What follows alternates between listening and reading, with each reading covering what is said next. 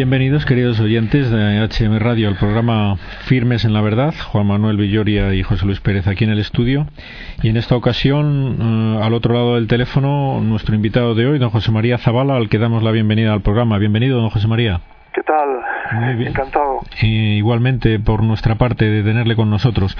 Bueno, para nuestros oyentes, don José María Zavala es periodista y escritor y le invitamos al programa porque ha tenido eh, éxito en una publicación que, bueno, seguramente no es la primera vez, pero bueno, que nosotros sepamos y sobre un tema que mm, es el demonio, ¿no? Mm, eh, puede parecer que es un tema sensacionalista, de programa de divertimento, bien. No, no ese es el motivo de haberle invitado a nosotros al programa. Como todo el mundo que nos sigue sabe, pretendemos en este programa ser difusores de la verdad y procurar que aquellas verdades que se intentan silenciar por porque no interesa conocer o se intentan tergiversar porque a otros le parecen inconvenientes sacarlas a la luz con la ayuda de expertos en esa cuestión. Nos interesa mucho, por tanto, don José María, que usted nos hable del demonio. ¿Cuál es la verdad sobre el demonio? La primera verdad es que es dogma de fe su existencia, está en los evangelios. Es decir, que el demonio existe. Eso es lo primero. Que, como decía Charles Baudelaire, la mejor artimaña del demonio es persuadirnos precisamente de lo contrario, de que no existe. Pero vaya que sí existe. En esta sociedad que ha renunciado a sus raíces cristianas, que reniega de Jesucristo, de la Santísima Virgen, eh, el demonio campa a sus anchas. Y este libro, que como tú muy bien has dicho, no es un libro eh, sensacionalista, morboso, es un instrumento del Señor para combatir al demonio. Porque tú lo decías muy bien, yo soy periodista. Y como periodista he aprendido que al demonio se le combate con información. Sabiendo, a este propósito recuerdo la entrevista que mantuve con don Gabriele Amorth, con el exorcista del Vaticano, ahí en Roma para este libro, Así se vence al demonio, y me decía que, que bueno, que hay una serie de rendijas por las que entra el demonio y que tenemos que estar muy alerta. Eh, yo soy padre de familia, y por ejemplo, hay que tener mucho cuidado con la noche de Halloween, hay que tener mucho cuidado con todo lo que tenga que ver con la cartomancia, con la magia, con la brujería, con eh, la maldita, nunca mejor dicho, Ouija, eh, que se ha convertido en un parchís eh, que uno puede adquirir en una de las múltiples santerías que ya está, funcionan aquí en España, por desgracia, etcétera, etcétera. ¿eh? En esta sociedad de hoy hay que tener mucho ojo porque, bueno, por cualquiera de estas rendijas, como digo, entra el demonio. Es muy interesante esto que nos dice porque puede sorprender a muchos oyentes nuestros eh, pues que ingenuamente piensan que puede ser inocuo este ejercicio de, del espiritismo, la magia que tan de moda puede estar, ¿no? Entonces nos gustaría, si es posible, que nos detalle más la relación de, de este tipo de prácticas con la presencia y las actividades demoníacas en la sociedad. Bueno, eh, en el libro hay numerosos testimonios porque una de las novedades del libro es que por primera vez hablan en las personas que han estado afectadas por el demonio. ¿Mm? Estoy recordando, por ejemplo, eh, el caso de Manuel, un empresario de 41 años que está felizmente liberado gracias a la infinita misericordia del Señor de las garras de Satanás. Él estuvo poseído por Satanás, ¿no? Estoy pensando en, muchas personas. Eh, es más, desde la publicación del libro estoy recibiendo eh, correos eh, electrónicos de personas de toda España que han leído el libro y que eh, algunos de ellos pues empezaron pues eh, coqueteando con la Ouija, coqueteando en internet, ¿eh? donde proliferan también las sectas satánicas, etcétera, etcétera. Personas que mm, están ahora mismo siendo víctimas de las garras del demonio y que han recurrido a mí para que les ponga en contacto con un sacerdote, en este caso uno de los grandes exorcistas que tenemos en España, es el Padre Salvador, el exorcista de la diócesis de, Murcia, en Cartagena, que fue eh, discípulo de Amor, estuvo un año entero en el Vaticano exorcizando con él, para que les colme de bendiciones y ponga remedio a estos, a estos problemas, ¿no? Porque, eh, decir, la existencia del demonio es, es que se palpa, ¿no? Se palpa hoy día, es así, por desgracia. Eh, nos ha mencionado el espiritismo, algunas cosas que yo ni, ni, conocía, como la grija esta de que me hablan bien. También he podido leer, no sé si en, la entrevista que usted hizo a Cénito, es una entrevista que también leí del, del padre Salvador Hernández, Menciona también el rock satánico.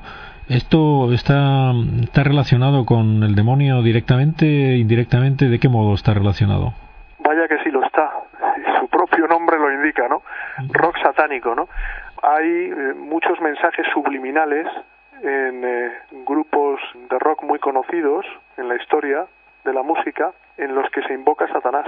Eh, letras de canciones, el propio Padre Salvador, que conoce muy bien el tema y que cuando estuvo en Roma además tuvo oportunidad de comprobar cómo nuestro Santo Papa Benedicto XVI es un gran experto en el rock satánico. Ahí es uno de los vehículos por los que Satanás, todos los demonios, porque esa es otra de las cosas que a mí me llamó la atención, es decir, hay muchos demonios y con nombres y apellidos. Es decir, hasta que el exorcista no pronuncia el nombre del demonio o los demonios que poseen el cuerpo de una de sus víctimas, no pueden ser expulsados.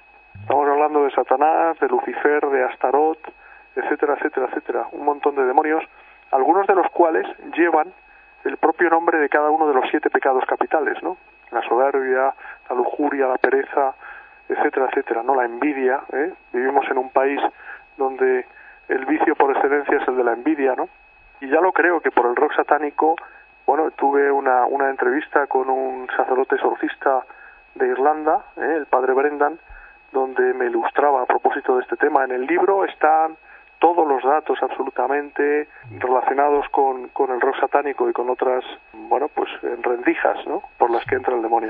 Eh, todos hemos oído casos de personas que explícitamente han hecho una entrega o un ofrecimiento de su persona a Satanás. Pero no es esta la, única manera, supongo, de que Satanás tome posesión de algunas personas. ¿Puede haber casos de posesión sin que explícitamente haya sido querida por la persona? Mm. Efectivamente, yo ahí hay que diferenciar dos aspectos, o dos, o dos tipos de víctimas, mejor dicho, ¿no? Eh, las, eh, digamos, para, para que nos entiendan nuestros oyentes, ¿no? Las personas de andar por casa y las personas santas que soportan una posesión diabólica por permisión divina para mayor grado de santificación suya y sobre todo para mayor grado de santificación del resto de, las almas, de muchas almas. En este segundo eh, apartado podemos englobar pues desde San Juan Bosco hasta eh, San Pío de Pietrelcina, ¿no? canonizado por Juan Pablo II en el año 2002, al cual tuve el enorme privilegio de biografiar también ¿no? en un libro titulado Padre Pío, que vaya por la sexta edición en menos de un año y que está haciendo muchísimo bien a muchísima gente, ¿no? Sobre todo a través de los grandes milagros que son, eh, para mí, los milagros del alma, de las conversiones, de personas que en cuestión de horas han dado un vuelco a sus vidas gracias a la infinita misericordia del Señor, ¿no? Eh, bueno, pues hay, hay posesiones que son por permisión divina y hay otras que son posesiones porque, eh, aunque uno no las quiera, se producen como consecuencia de maleficios, de maldiciones, de males de ojo, esto es algo, claro, que, que yo incluso antes de escribir el libro mm, me podía tomar más o menos a broma, ¿no? Mm, me sonaba como, como a superchería, ¿no? A superstición, pero en absoluto. Cuando he tenido oportunidad de conocer en primera persona, valga la redundancia, a estas personas que a través de, pues de un maleficio, como digo, de una maldición, se han visto poseídas por Satanás, pues claro, amigo, ya cambia, cambia la cosa, ¿no? Empiezas a pensar que uno de ninguna de las maneras debe tomarse a broma todo lo que esté relacionado con el demonio. Ahora bien, subrayo, yo tenía mucho miedo antes al demonio, pero escribir el libro me ha servido para perderle el miedo, que no el respeto, porque el demonio es un ángel caído y como tal una criatura superior al hombre, pero estando cerca de Dios, frecuentando los sacramentos, especialmente la Eucaristía, la penitencia, yendo por supuesto a, a misa, y, esgrimiendo ese arma infalible contra el demonio ante el que tiembla Satanás, que es el Santo Rosario, ¿eh? la devoción a la Santísima Virgen y por supuesto al patrono de los exorcistas, al Arcángel San Miguel, pues no tenemos que tener ningún miedo. Efectivamente, porque no se trata de que en este programa termine nadie atemorizado, mm. porque Dios no quiere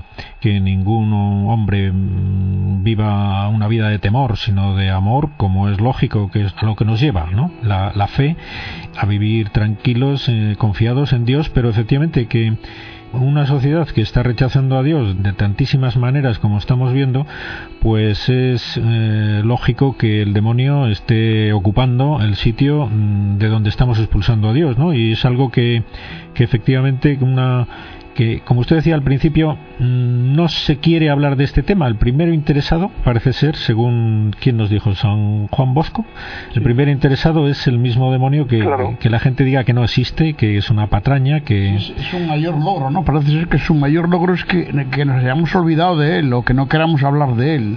Exacto. Que lo tengamos al margen. Parece que, Exacto. bueno, Pero no solo... No solo fuera de la iglesia, sino dentro de la iglesia. Dentro de la iglesia, sí. Que esto, a mí me llamó muchísimo la atención. El Papa lo dijo, Que de las 69 diócesis que hay en España, mm. solo 18 cuenten con un exorcista. Mm. El demonio tiene que estar encantado. Y yo recuerdo, por ejemplo, al Padre Salvador, que está absolutamente desbordado, porque de otras diócesis de España, de Barcelona, de Madrid, de Granada, hasta de Palma de Mallorca le envían los casos de grandes posesiones. Porque porque están de, eh, eh, no hay exorcistas. O porque los que hay pues no no no pueden con ese tema porque claro para expulsar un demonio no cualquiera puede hacerlo.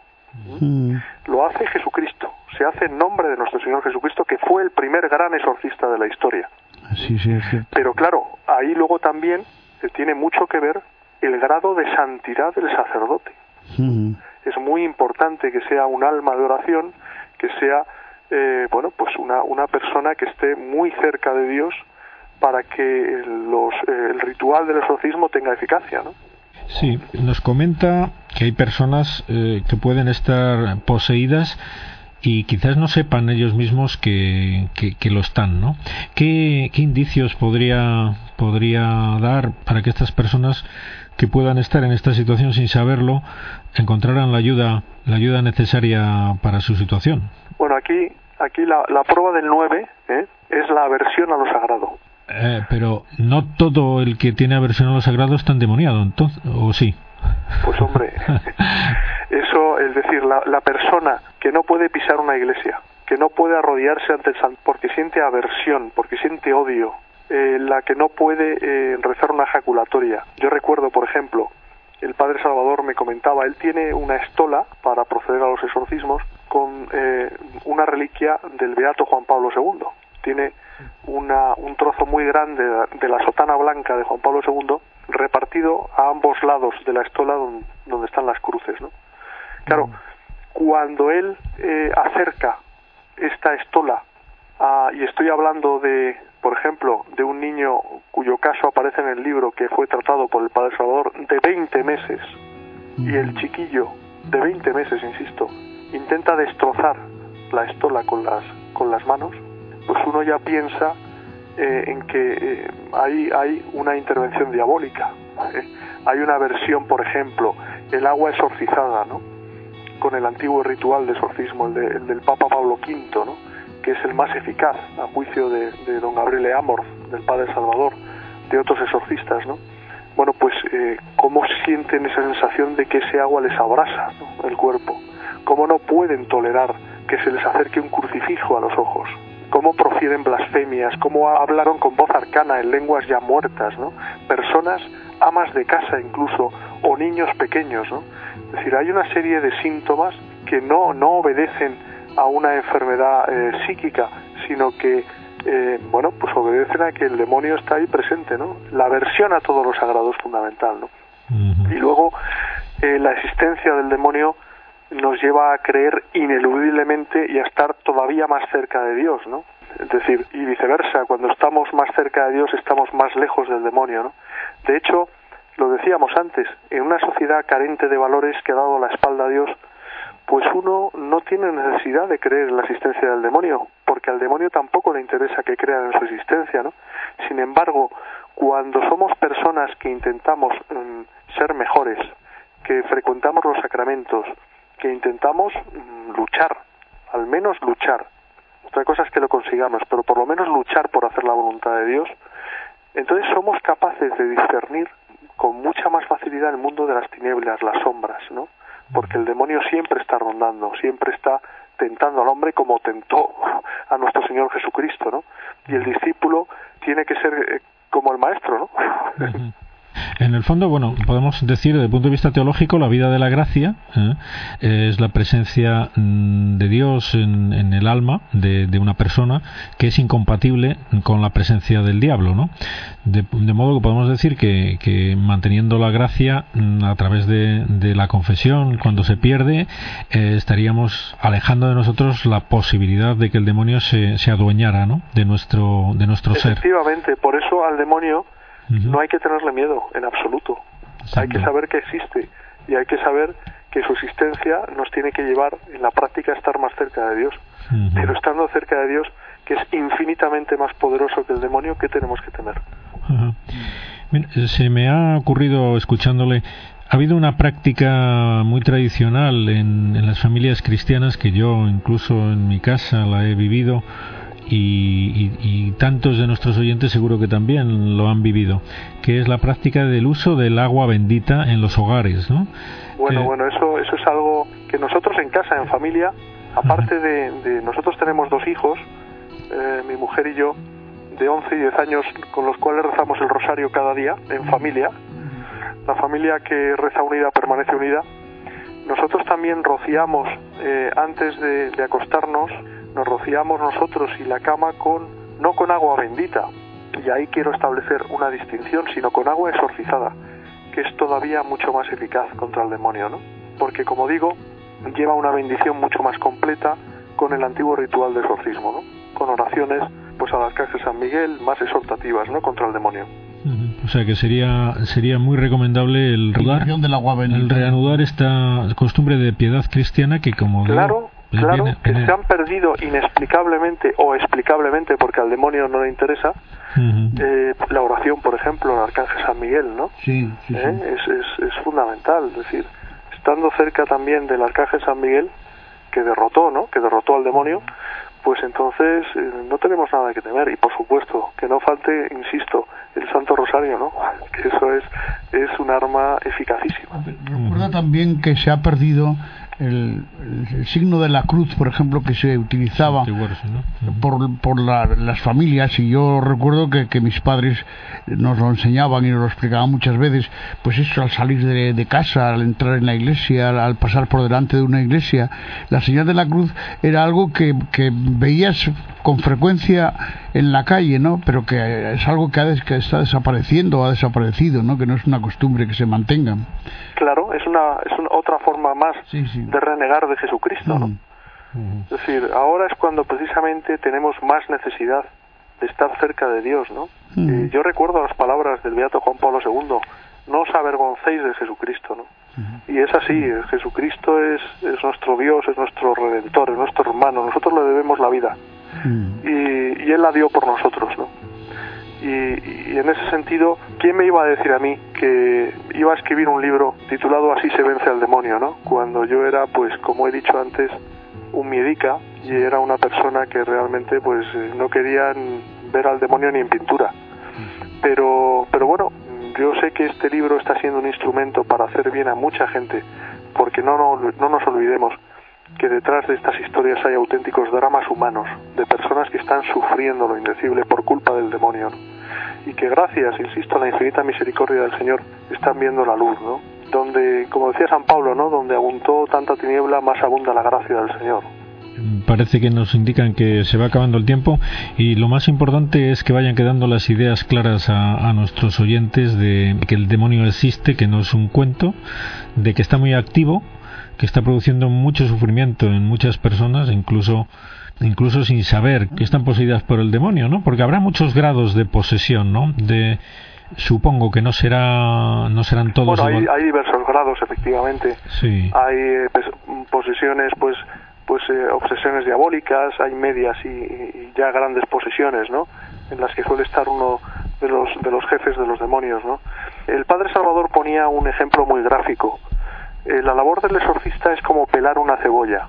Eh, vas quitando las capas donde están los demonios inferiores hasta llegar al núcleo, que es donde está eh, Satanás, Lucifer, los jefes de, los demonios, ¿no? Es decir, primero hay que ir quitando capas para llegar al final al núcleo, ¿no? Y es muy importante estar cerca de Dios, ¿no? Es decir, no tenemos que tener, ese es el gran mensaje del libro, ¿no? De hecho, hay muchas personas que lo han leído. Gracias a Dios, el, el, libro hace poco salieron unas listas de GESEDI, que es la mayor distribuidora de libros religiosos en España, y el libro en, en, en apenas 20 días estaba en el número 3 más vendido en España. Como digo, eh, el, el gran mensaje del libro es no tenemos que tenerle miedo al demonio. Si estamos cerca de nuestro Señor Jesucristo, de la Santísima Virgen, si frecuentamos los sacramentos, si rezamos el Santo Rosario. Es decir, no tenemos que tenerle miedo. El demonio lo que quiere precisamente es que no nos preocupemos de su existencia, porque eso a él le viene de perlas para mantenernos alejados de Dios. ¿no? En esta sociedad tenemos que ser eh, más que nunca conscientes ¿no? de todos los peligros que entraña por, eh, por, los que se puede colar el demonio. ¿no? Y en ese sentido, el libro Así se vence al demonio es como una especie de kit de supervivencia, como un chaleco antibalas, como un antídoto contra el demonio. Que se resume, como nos ha ido diciendo a lo largo del programa, en Vida de Sacramentos, en el rezo del Rosario. Más medios que quiera subrayar para que todos nuestros oyentes los tengan en cuenta, en lo poco que queda del programa. La Eucaristía y la penitencia. ¿eh? Yo recuerdo, el Padre Salvador dice que la penitencia, el sacramento de la reconciliación, empezando primero por los pecados más gordos, ¿no? los que más vergüenza ¿eh? nos da confesar, ¿no? Pero, y además lo, lo decía eh, con un convencimiento total, ¿no? Una sola confesión equivale a muchos exorcismos.